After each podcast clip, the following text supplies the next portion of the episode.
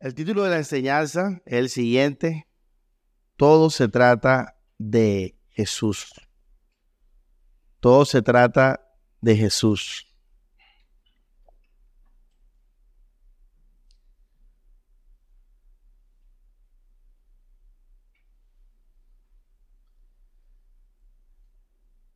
Entre paréntesis, nuestro amor.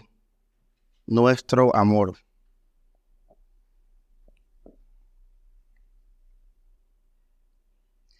Vamos a 2 Corintios, capítulo 5, versículo 14. Y les pido, hermanos, que lean la Biblia, que la lean con atención. Por eso la tenemos acá. Dice la Biblia. 2 Corintios 5, 16. De manera que nosotros, de aquí en adelante, a nadie conocemos según la carne.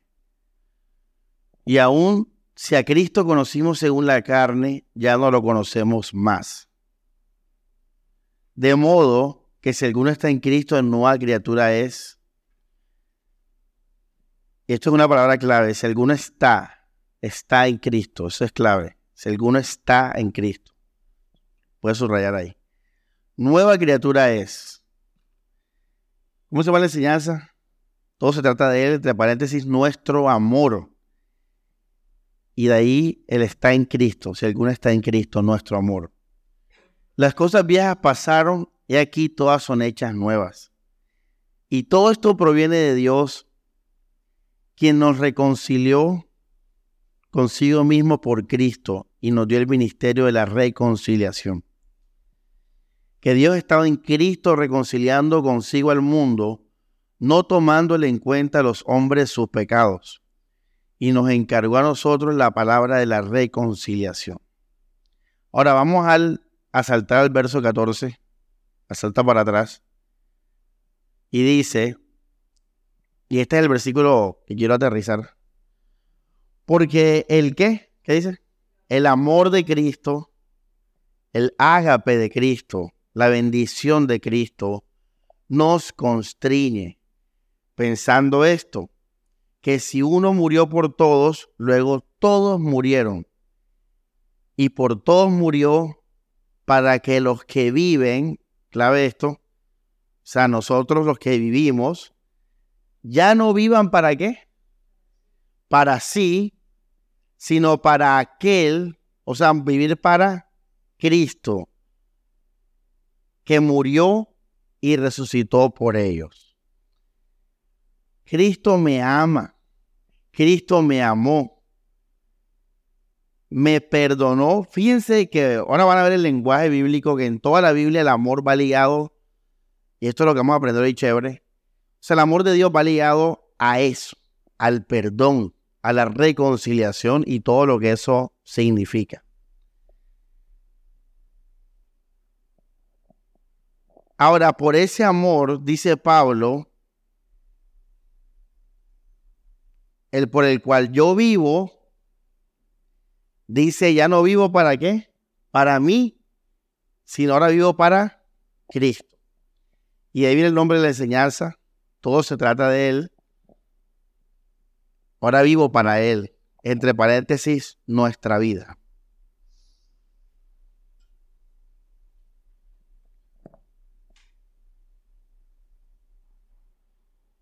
Vamos a Romanos 5.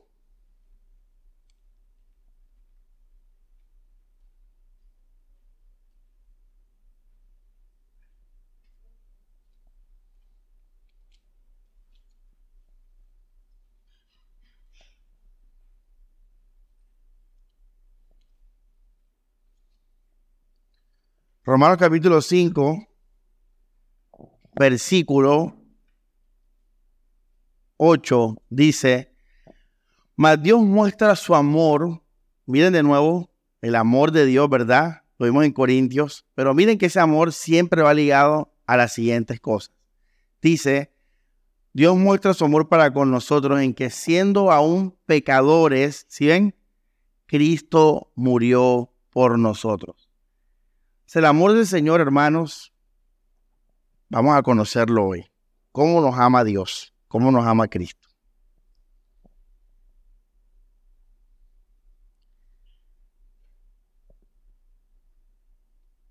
¿Cómo nos ama nuestra pareja? Dándonos cariño, ternura, compañía incondicional, eh, regalos, servicio incondicional. Así te ama tu pareja, ¿verdad? Si tu pareja no hiciera esas cosas, entonces la pregunta que les hago es, ¿cómo te ama tu pareja? ¿Cómo me ama un amigo? ¿Cómo me ama eh, mi padre? ¿Cómo ama un padre? Cuidando, proveyendo, dándonos una buena educación, llevándonos a un buen colegio, guardándonos de las malas compañías, dándonos consejos de vida. Entonces, hermanos, en el mundo hay muchos amores y formas de amar. Y muchos no tienen claro cómo nos ama Dios. Es increíble y también interesante que uno llega mucho a la fe, muchos de aquí tenemos muchos años, pero les pregunto, ¿cómo te ama Dios? Y seguramente te puedes trabar en la respuesta. ¿Cómo nos ama Dios? Bueno, creo que la Biblia ha sido muy clara lo que hemos leído ahora. Cristo nos ama, Dios nos ama, perdonándonos de los pecados, salvándonos de la ira. El amor del Señor no es un amor emocional, como el de los amigos o el de la pareja. No es un amor de compañía física, porque pues Dios no está con nosotros físicamente, ni nos puede abrazar físicamente. El amor de Dios no es de palabras a nuestro oído. El amor de Dios es uno y uno para todos. Si uno muere por todos, todos murieron. El amor de Dios es uno para todos y es la salvación de la ira, hermanos, de la ira. Es el perdón de los pecados, iglesia. Pablo dice, de tal manera nos amó el Señor que murió siendo aún pecadores, fíjate. Y Pablo en Corintios también menciona diciendo en el lenguaje, en el versículo 14, porque el amor de Cristo nos constriñe pensando que si uno murió por todos, luego todos que murieron.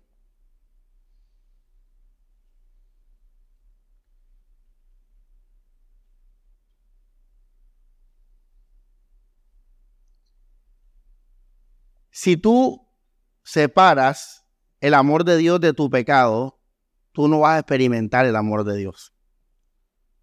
Porque el amor de Dios se manifiesta en nuestro pecado. Y en estos dos versículos, Pablo está hablando del pecado y de la salvación de la ira. Cuando nosotros recibimos ese amor, iglesia, les voy a decir qué cosas suceden.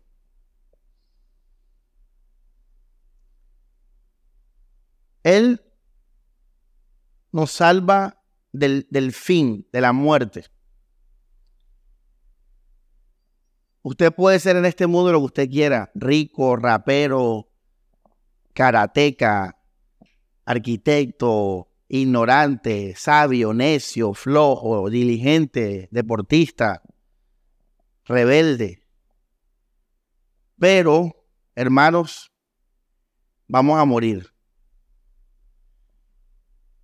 Y Cristo nos salvó de esa sentencia. Y es muy importante saber esto porque tú tienes que enfocar el amor de Dios correctamente, porque tal vez ni te termine interesando, ni te termine importando. Y eso quiere decir que no te interesa el Evangelio, ni la salvación, ni nada de eso. Te interesa esta vida. Cristo nos salvó de la muerte. Él nos dijo, el que cree en mí, aunque esté muerto, ¿qué? Vivirá. Ahora, creo que esa palabra puede tener impacto en aquellos que les interesa o están preocupados por el problema de la muerte.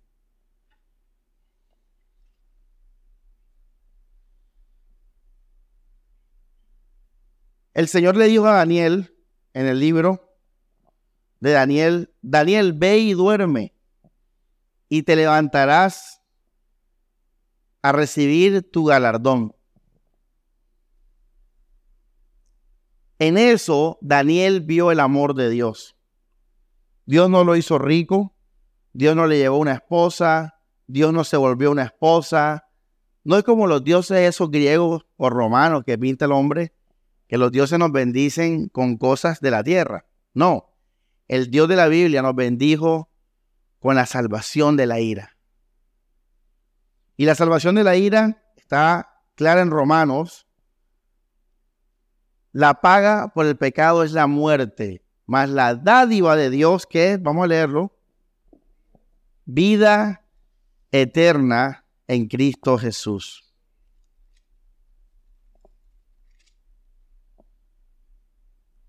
Romanos 6, 23.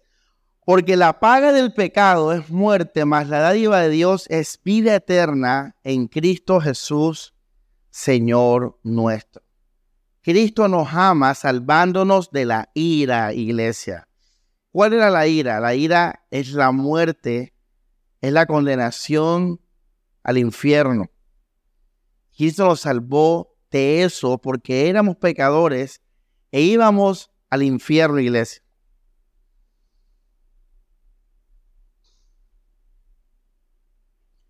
Si tú vas a evangelizar a alguien, tienes que hacerlo consciente de esto primero.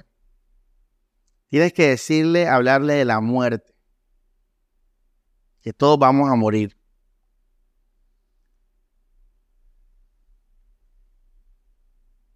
¿Qué más hizo Cristo por nosotros?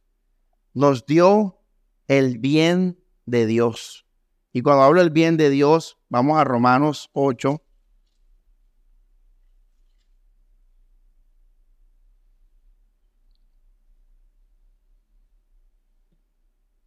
verso 15, eh, dice, pues no habéis recibido el espíritu de esclavitud para estar otra vez en temor, sino que habéis recibido el espíritu de adopción por el cual clamamos, Abba Padre. Otra cosa que Cristo nos dio cuando murió en la cruz y se rompió el velo, es que nos trajo la vida de Dios, la comunión con el Padre Celestial. Y eso es, hermano, energía a nuestro espíritu. Y voy a decirlo de esa manera porque eso es la manera pues, más humana y que se puede decir lo que sucede. Recibes energía en tu espíritu. Recibes energía en tu espíritu que luego se la da a tu alma y luego se la da a tu cuerpo. Ahora, la palabra energía tiene que ver con que la palabra que utilizó Pablo, poder de Dios. El Evangelio es poder de Dios para salvación. Ahora, ese amor de Dios, esa comunión de Dios, la tenemos por medio de una super vitalidad en nuestro espíritu, iglesia. Una vitalidad tan tremenda que se nos olvidan, o más bien que las cosas malas y los afanes y todo no es capaz de destruir la influencia de esa vitalidad. La vida de Dios el Padre, ese amor tan grande. Recuerden ese testimonio que yo les conté y el, que les conté, el último que les conté de nuevo, que para esta fecha me mudé, imagínense, calor, todo ese cuento, peleado con todo el mundo, abandonado por todo el mundo, me fui al baño, lloré y no sé qué. Y el día siguiente estaba feliz, contento, haciéndome selfies ahí en la pandemia. Es que uno no puede salir, tenía nada que hacer, pero estaba muy contento y ahí tomando selfie. Y la pregunta es, ¿qué pasó? Cómo una persona que no le ha cambiado su vida externamente ahora está feliz y está lleno y completo y alegre. Ese es el poder de salvación que tenemos todos porque Cristo murió y tenemos ahora comunión con Dios. Tremendo. Bueno, eso lo hizo Cristo. Y ese es el amor del Señor también. El amor de Cristo también para nosotros es tener comunión con Dios. ¿Usted sabe cuántas religiones existen, hermanos? De gente buscando a Dios. El hinduismo solamente tiene millones de personas a iglesia orando, pasando horas, dando ofrendas, caminando arrodillados, yendo a llevar sacrificios de plantas, de aromas, adorando estatuas. Y tú ya no tienes que hacer nada de eso para gozar del poder de Dios. Eso es poder, iglesia. La gente viaja, camina, hace procesiones, hace unos ruegos y oraciones y ayunos para tener algo de Dios. Y nada, iglesia, no saben que esto es un regalo que ya Cristo hizo y se recibe solo por la fe en Jesús.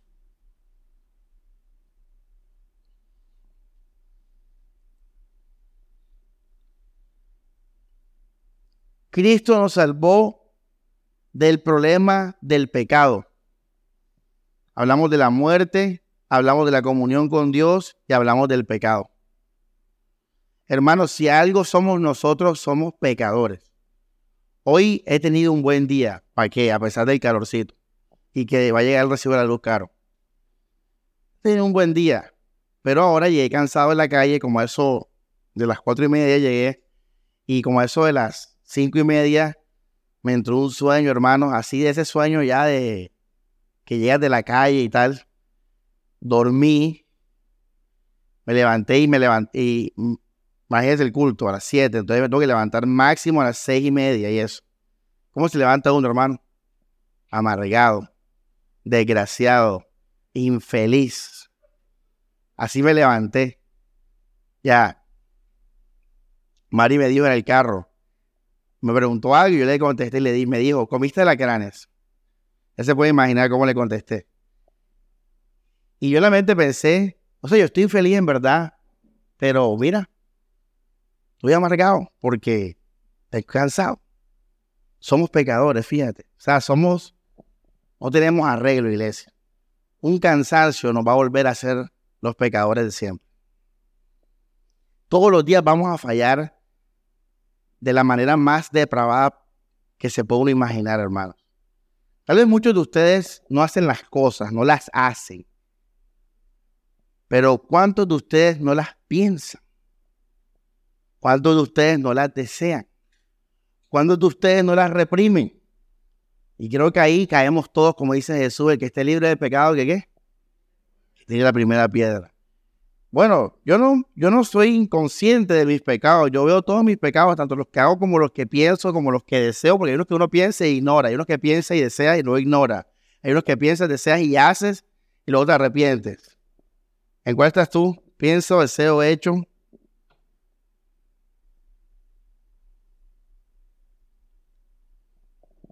Y saber que Dios, fíjate, el ser humano no nos puede amar completamente.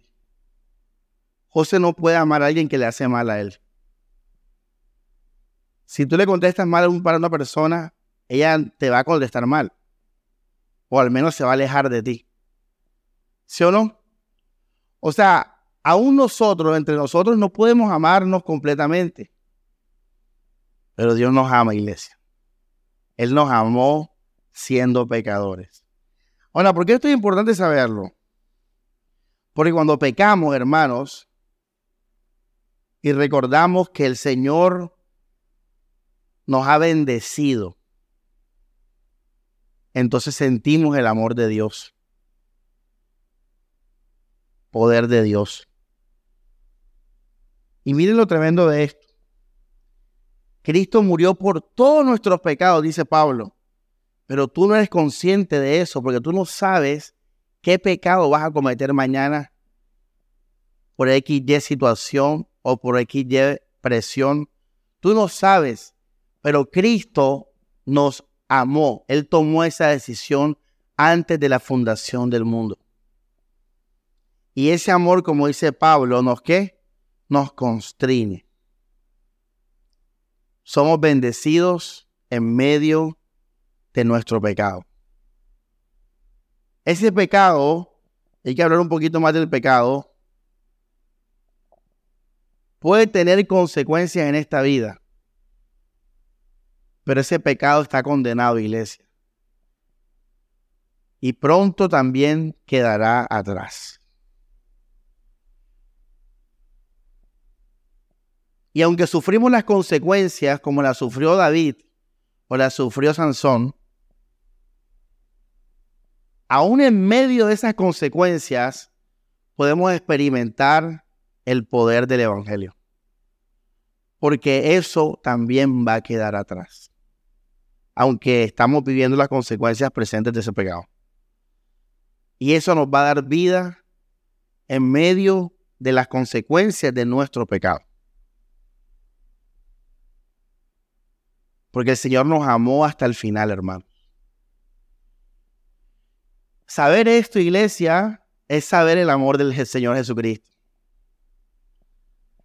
Él no nos amó de manera emocional, Él no nos amó económicamente, Él no nos amó, como le dije los ejemplos ahora, de ninguna manera que el hombre podía amar. Él nos amó de tres formas. Él nos salvó de la muerte. Él nos amó y nos dio la relación con el Padre Celestial. Y el Señor nos amó y nos perdonó nuestros pecados. Si se dan cuenta, Pablo no sale de eso. Leímos Romanos 5, Romanos 8, 2 de Corintios 5, Romanos 6. Hermanos, Pablo no dice más nada del amor de Dios. Es que no hay más nada. Están esas tres cosas brutales, iglesia.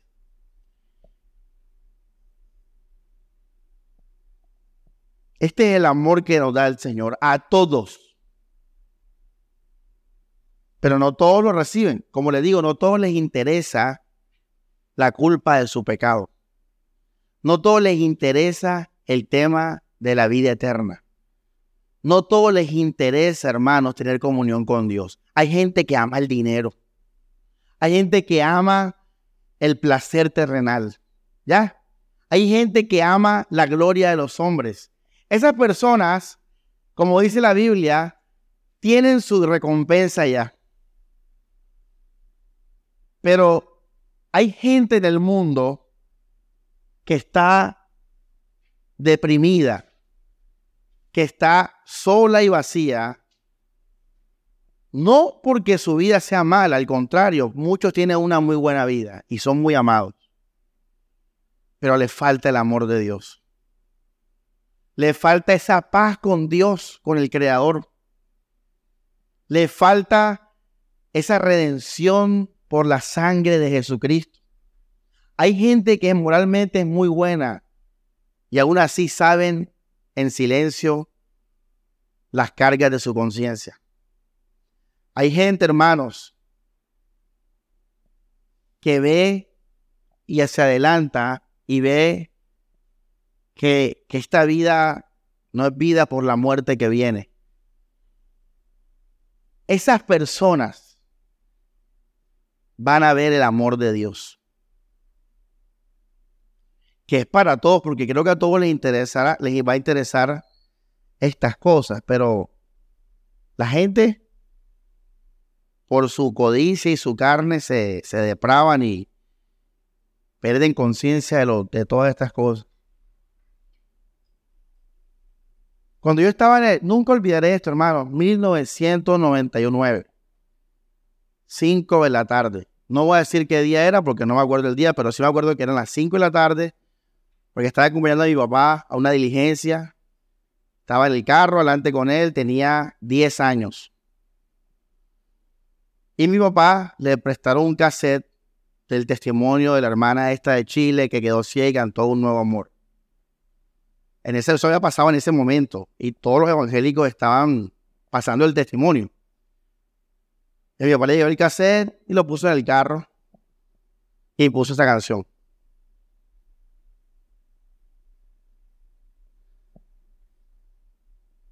Siento que tengo ganas de volar al firmamento, gritarle al mundo entero lo que estoy sintiendo. Que ya encontré mi dulce amor, Jesús es toda mi verdad yo tengo un nuevo amor, el corazón me late sin parar. Cuando empecé a escuchar esa canción, hermanos, me empecé, esa, mi alma se estremeció, me dieron ganas de llorar. Diez años, hermano. Y enseguida lo que apunté fue a esto que estoy predicando yo. Yo nunca vi el amor del Señor como el amor de un amigo, como el amor de más plata, de salud, de algo así. No, no, yo enseguida pensé en Dios. O sea, yo dije, hey, comunión con Dios, siendo un pecador.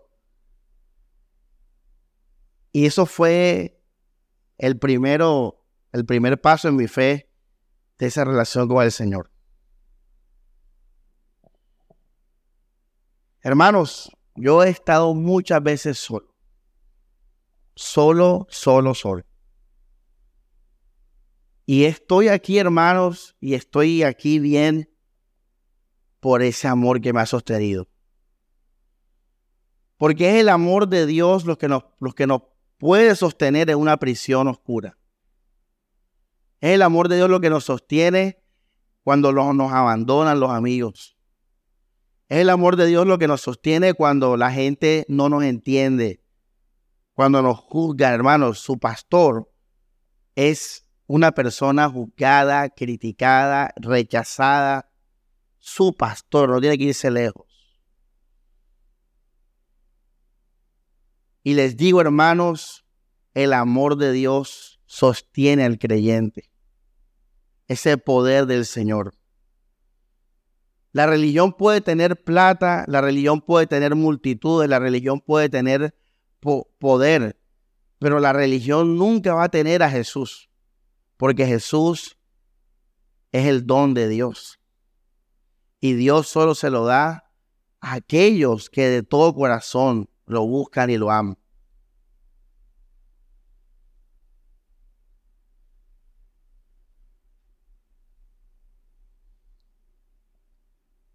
Vamos a primera de Pedro, capítulo 1.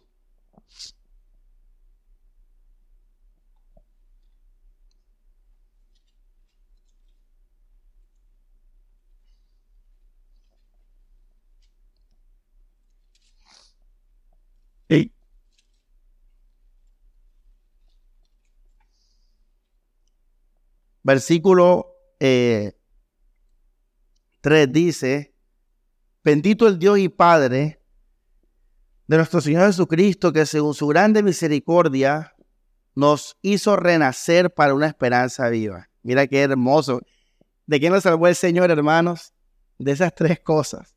Hay esperanza viva por la resurrección de Jesucristo de los muertos para una herencia incorruptible, incontaminada, inmarcesible, reservada ¿dónde? En los cielos para vosotros. Ese es nuestro galardón ese, ese es el amor del Señor para nosotros. Un paréntesis. El ser humano puede conseguir por sí solo todo el dinero, la fama y la gloria del mundo. Pero el ser humano por sí solo nunca podría salvarse. Y Cristo hizo lo que no podíamos hacer. Cierro el paréntesis. Verso 5, que si guardado por el poder de Dios. Si ven, ¿qué guarda uno en esta vida? Estar en ese amor, iglesia.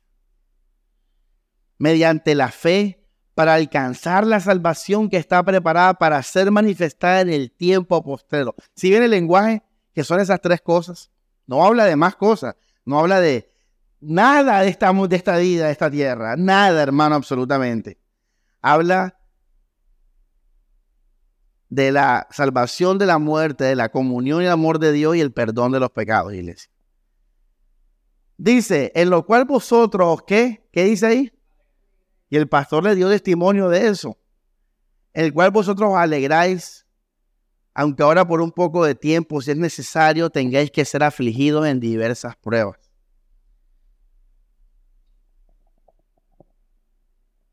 Vamos al versículo 8. Es uno de mis versículos favoritos. ¿Qué dice? ¿A quién qué? ¿Qué dice? A quien amamos, iglesia. Cristo, todo se trata de Él, nuestra vida.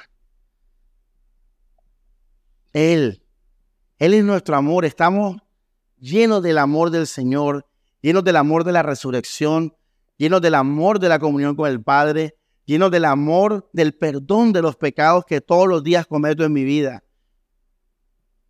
Ese es el amor. De, si tú tienes otra conexión amorosa con Dios, déjame decirte, es un Dios conforme a tu propia imaginación. La conexión con Dios no puede ser otra que la que Él nos hizo. Y es lamentable porque la gente cambia a Dios. Cambia a, perdón, cambia su vida por Dios. Y esa es la fórmula mala. Uno muere a su vida por Dios. Uno no cambia su vida por Dios. Y la mayoría cambia su vida por Dios. Qué triste y lamentable es eso. Dice, a quien amáis sin haberle visto. Qué tremendo, ¿ah? Nuestro amor. En quien creyendo, tremendo, una relación de fe, una relación de fe. Por ejemplo, Morelia está pasando por un inconveniente, un problema terrenal. Pelea con los jefes, eh, siente su soltería extendida, yo qué sé. Y More dice, tengo que confiar en Dios, confío en Dios. ¿Cómo estás, More? Bien, confío en Dios. ¿En qué confía en Dios Morelia? Ojo esto, que Dios me va a mandar a mi marido tarde que temprano, que Dios va a mejorar la situación en la familia. Eso está equivocado, porque ese no es el amor de Dios, brother, sister. Si tú confías en Dios, creyendo en Él, como dice Pedro, tú no estás pensando en eso que Dios no dijo ni nos amó de esa manera. Tú estás pensando en que voy a irme para el cielo. Esto algún día va a terminar. Dios me ama. Tengo comunión con el Padre Celestial. Y vivo por ese amor y vivo alegre por ese amor. Y confío en Dios de que nada malo que yo haga me quitará el don del Señor. Esas tres cosas es lo que Pedro se refiere a creyendo en Él. No es creyendo en Él en una cosa terrenal, no, no. Creyendo en Él es que en la vida terrenal, como dice Pedro, van a haber pruebas, van a venir diversas pruebas, pero tú vas a estar sostenido en el regalo que Jesús nos dio, en el amor que Jesús nos dio.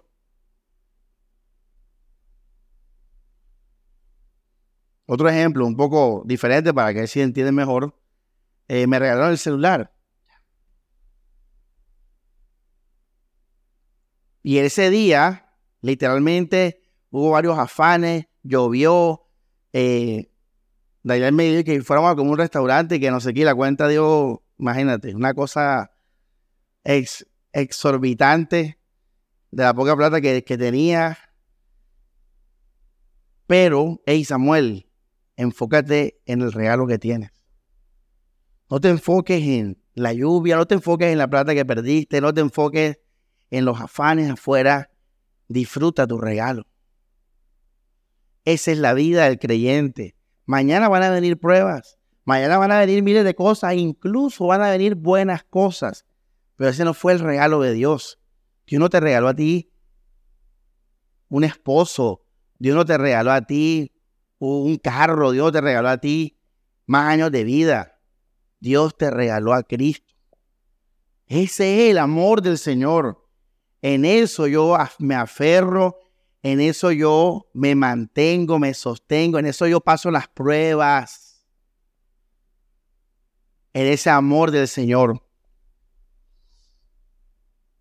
Por eso Pablo, creo que es la vez número ciento y pico que lo voy a decir Dicen Colosenses 3, pongan su mirada en las cosas de arriba donde está Cristo vuestra vida.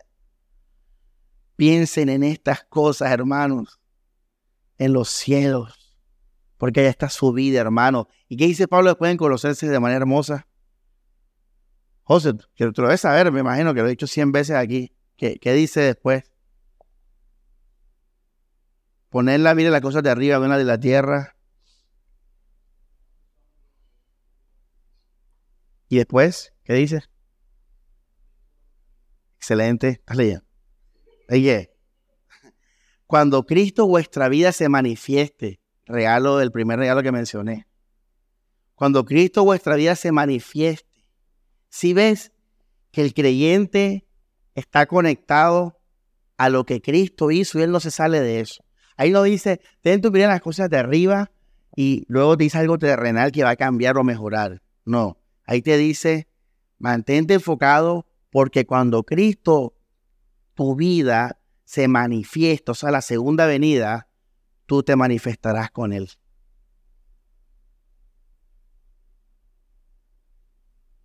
Ahí con Él. ¿Cómo leímos en Corintios al comienzo de la prédica? Si alguno está en Cristo.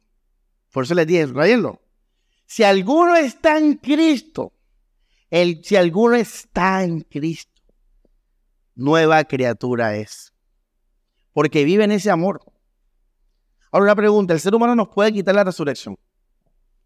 Nos puede quitar el perdón de los pecados. Nos puede quitar la comunión con Dios. Entonces, ¿qué te puede hacer el hombre?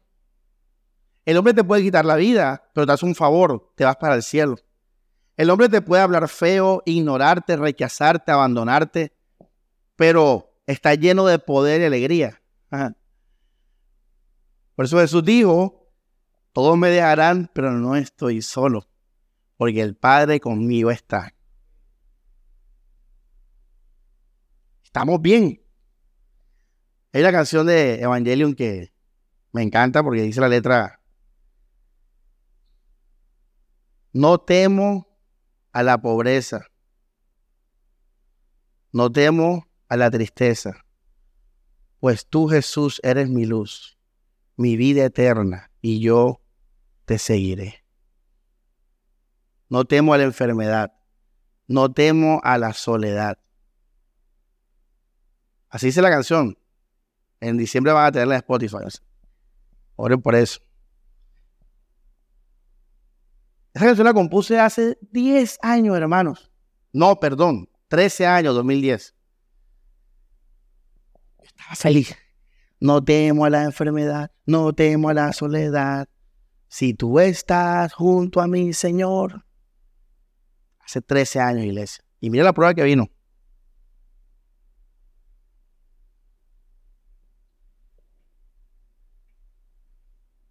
¿Cómo se llama la prédica? Todo se trata de Él. Entre paréntesis, nuestro amor nuestra vida, todo es Él. Él, ¿qué significa? Ya sabes qué significa Él. Significa tres cosas, iglesia. Significa resurrección. Significa comunión y significa redención. Eso es el amor de Dios. Santificarte en eso te va a hacerte dejar el mundo. Porque hay gente que ama a Dios pero el amor de Dios es, te voy a hacer jefe de tu empresa. Te voy a dar una nueva pareja. Te voy a dar salud del cáncer. Y lo que hacen es amando más el mundo. O, te voy a hacer bueno. Te voy a hacer una persona recta. No, en ninguna parte de la escritura hemos leído eso. Ahí dice que Cristo nos redimió que Cristo nos trajo comunión con el Padre Celestial y que Cristo nos ha dado vida, esperanza de vida. Ese es el amor del Señor, iglesia. Ese es el amor de Dios. Ese es el amor que tienes que predicar a la gente. Y las ovejas están en busca de ese amor. Los elegidos de Dios están vacíos, pero de estas cosas. No están vacíos de las cosas mundanas. Ellos están vacíos esperando esa buena nueva de salvación que les diga, Cristo nos ama, te ama, Cristo te ha perdonado, Cristo te ha dado vida. ¿Tú te imaginas que tú estés esperando algo y te llegue esa noticia? ¿Cómo te vas a sentir? Vas a saltar de alegría. Bueno, de ahí puedes conocer a un elegido cuando salte de alegría por estas cosas. Ahí puede identificar un elegido.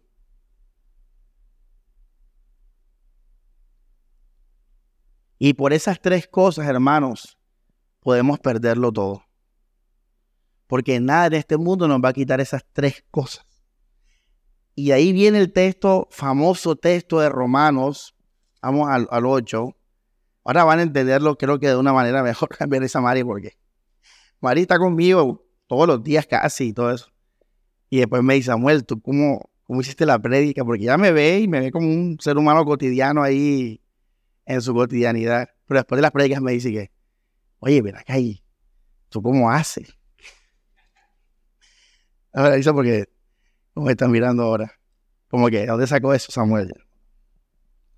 Romanos 8, versículo 37. Dice así la palabra. Antes, esto es brutal. Ojo, ya lo, creo que lo van a entender. Es brutal, iglesia. Dice, antes, en todas estas cosas, somos más que vencedores. La canción está cantando el hermano Daniel. Por medio de aquel que nos qué. Si ve, iglesia. Nada nos podrá quitar eso. Porque Cristo nos lo dio y nos lo dio para siempre. Por eso vencimos. Vencimos la muerte, vencimos nuestros pecados, vencimos la carne, iglesia. Somos más que vencedores por su amor. Pero fíjate lo que dice ahora, por lo cual estoy seguro que ni la muerte, ni la vida, esto es hermoso, no solamente la muerte, la vida tampoco, no solamente los demonios, los ángeles tampoco, no solamente las potestades, ni lo presente, ni lo porvenir, ni lo alto, ni lo profundo, ni ninguna otra cosa creada nos podrá separar del amor de Dios que es en Cristo Jesús, Señor nuestro. Nada nos podrá separar. Ahora lo entiendes porque ya sabes que nada te va a quitar lo que Cristo te ha dado por la fe. Por eso puedes fortalecerte en las pruebas todos los días, porque no hay ninguna cosa humana, no hay ninguna cosa creada que nos pueda quitar el amor de Dios. Por eso tienes la capacidad y el poder de fortalecerte en las pruebas en su amor. A mí me pasó algo hace poquito. Había, invitado a Grace para conversar un, tema en la casa. Y este, estaba demorando. Creo que era las 5 la cita. Y hemos hablado un poco de cosas ahí, tú sabes, pastorales y cuento. Y uno habla cosas terrenales y lo aconsejan todo. Y estaba preparado para esa conversación y Grace estaba demorando. Yo me presenté en la sala, lo que de mi casa. Tengo unos mueblecitos ahí que dan para el balcón. Me senté en el mueble, eran las 5 de la tarde. Y el sol estaba pegando así con todas, pero bajándose. O sea, ya escondiéndose, pero así brillante, brillante. Yo me quedé viendo ese sol, esa luz, me traté de ver esa luz así. Y poco a poco, hermanos, se fueron olvidando todas las cosas de este mundo la reunión que tenía, el tema que tal, la deuda que tenía, que soy Samuel, que soy esto, que soy predicador, que tengo una banda, que tengo unos amigos, que tengo un hermano. Empecé a dejar todo atrás, iglesia, viendo esa luz. Y empecé a sentir una sensación, hermanos, increíble. Porque yo estaba diciendo en ese pensamiento, Jesús, ¿Cuándo se va a acabar esto para estar contigo? Empecé a meterme en el amor de Dios. Empecé a pensar en la resurrección, empecé a pensar en, que se acabara este mundo ya. Hermanos, qué experiencia. No, no, está increíble. No, en un momentico me sentí así. Y yo dije, eso es todo lo que Pablo nos está diciendo esa es la razón por la que oramos, iglesia. Para estar en esos momentos profundos en ese amor.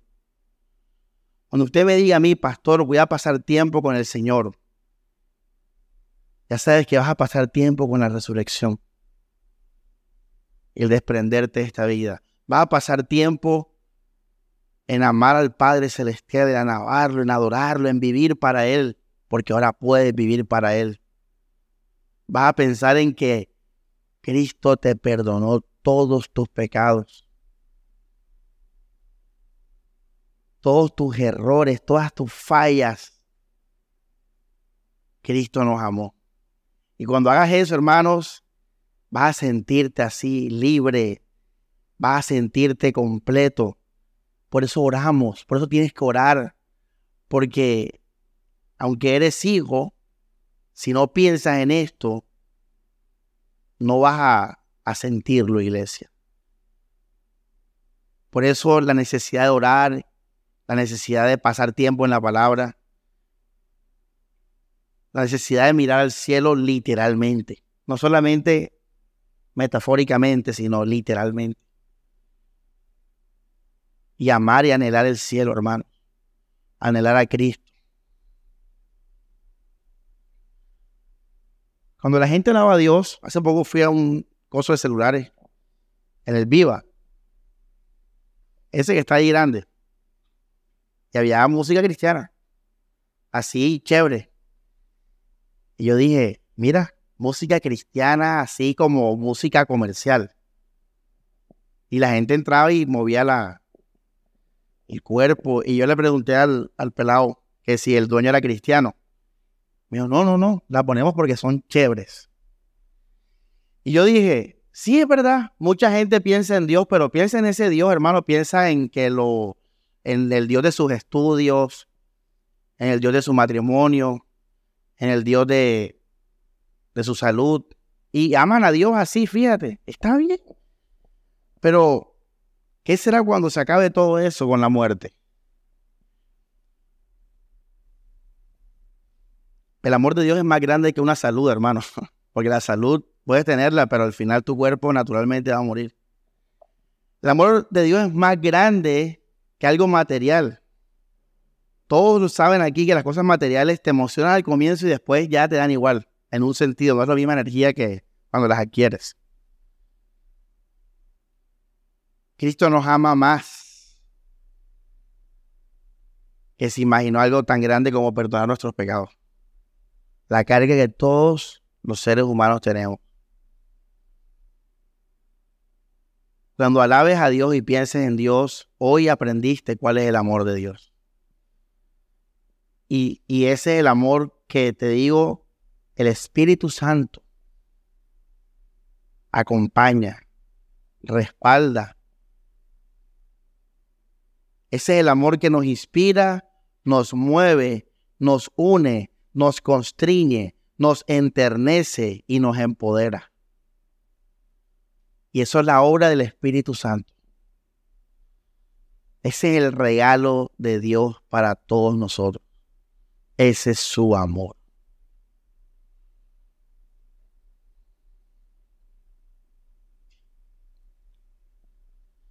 Esa es nuestra paz. Nuestra paz no es que las circunstancias van a cambiar. Nuestra paz es que voy a estar con Cristo. Que soy un hijo de Dios. Es que he sido lavado con su sangre. Esa es nuestra paz, iglesia. Ese es el amor del Señor. La canción mía favorita cristiana de todos los tiempos, hermano, que siempre que la escucho me parte el alma en pedazos. Empieza diciendo, tú cruzaste la gran división.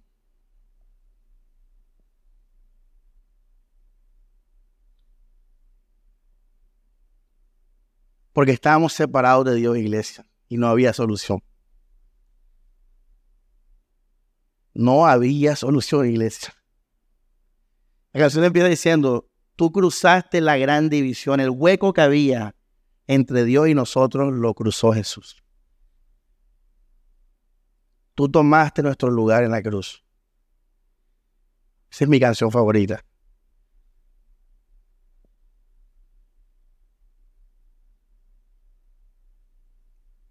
La Biblia dice que cuando Cristo murió el velo se rompió. El velo entre el lugar santísimo y el lugar santo, hermano, se rompió. Hay libertad para entrar al lugar santísimo. Eso no te construye iglesia. Eso es lo único que no podíamos hacer, hermanos.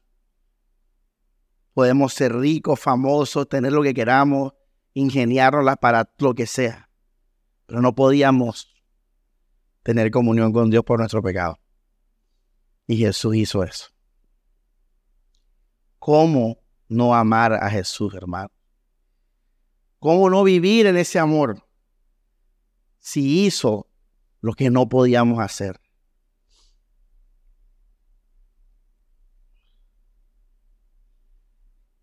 Termino con el, el resto de la letra.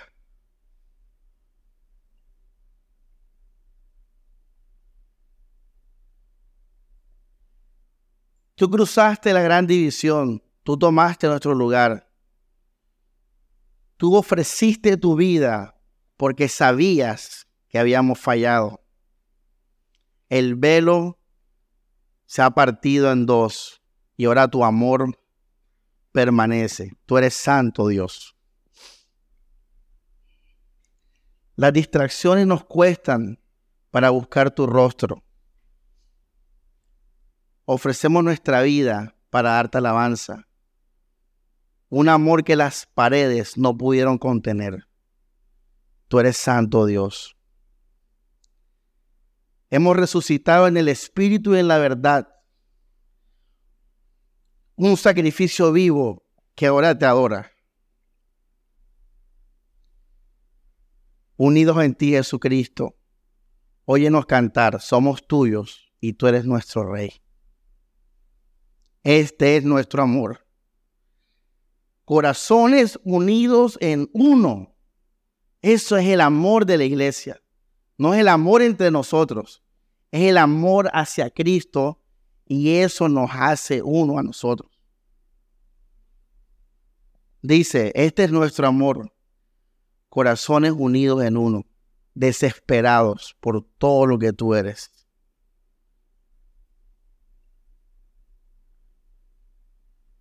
Iglesia, todas estas últimas enseñanzas han sido sobre Cristo, si te has dado cuenta.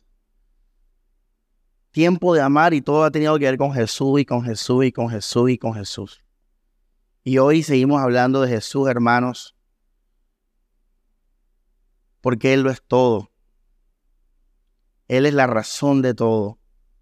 Y Él es el poder completo de nosotros el Señor. Así, iglesia, disfruten de eso. No miren las algarrobas de los cerdos. No miren lo que el mundo ofrece. No miren las, a las personas, iglesia.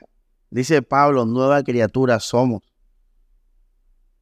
No quieras ese amor que no es nada, iglesia. Y como les digo, lo, lo triste es que la gente usa ese amor de Dios para seguir amando las migajas del mundo. Cuando lo que tenemos que hacer es tirar las migajas del mundo y comer el pan de vida. Morir a esta vida, hermanos, y tomar a Jesús. La nueva vida que Él nos ofrece. Vamos a orar. Dios Padre, gracias por tu palabra de esta noche, Señor. Gracias Jesús por tu amor, Señor, que hoy comprendemos de una mejor manera, Señor, y que te pido que por el Espíritu Santo, cada hermano, Señor, pueda ser consciente y comprender más este amor en su vida cada día, Señor. Ese amor, Señor, de vida eterna, de comunión, Señor de redención. Así, Señor, te alabamos, te damos las gracias. Somos tuyos, Señor. Nuestros corazones están aquí, Señor, para crecer en tu gracia por el Espíritu Santo. Haz tu obra, Dios, en mis hermanos.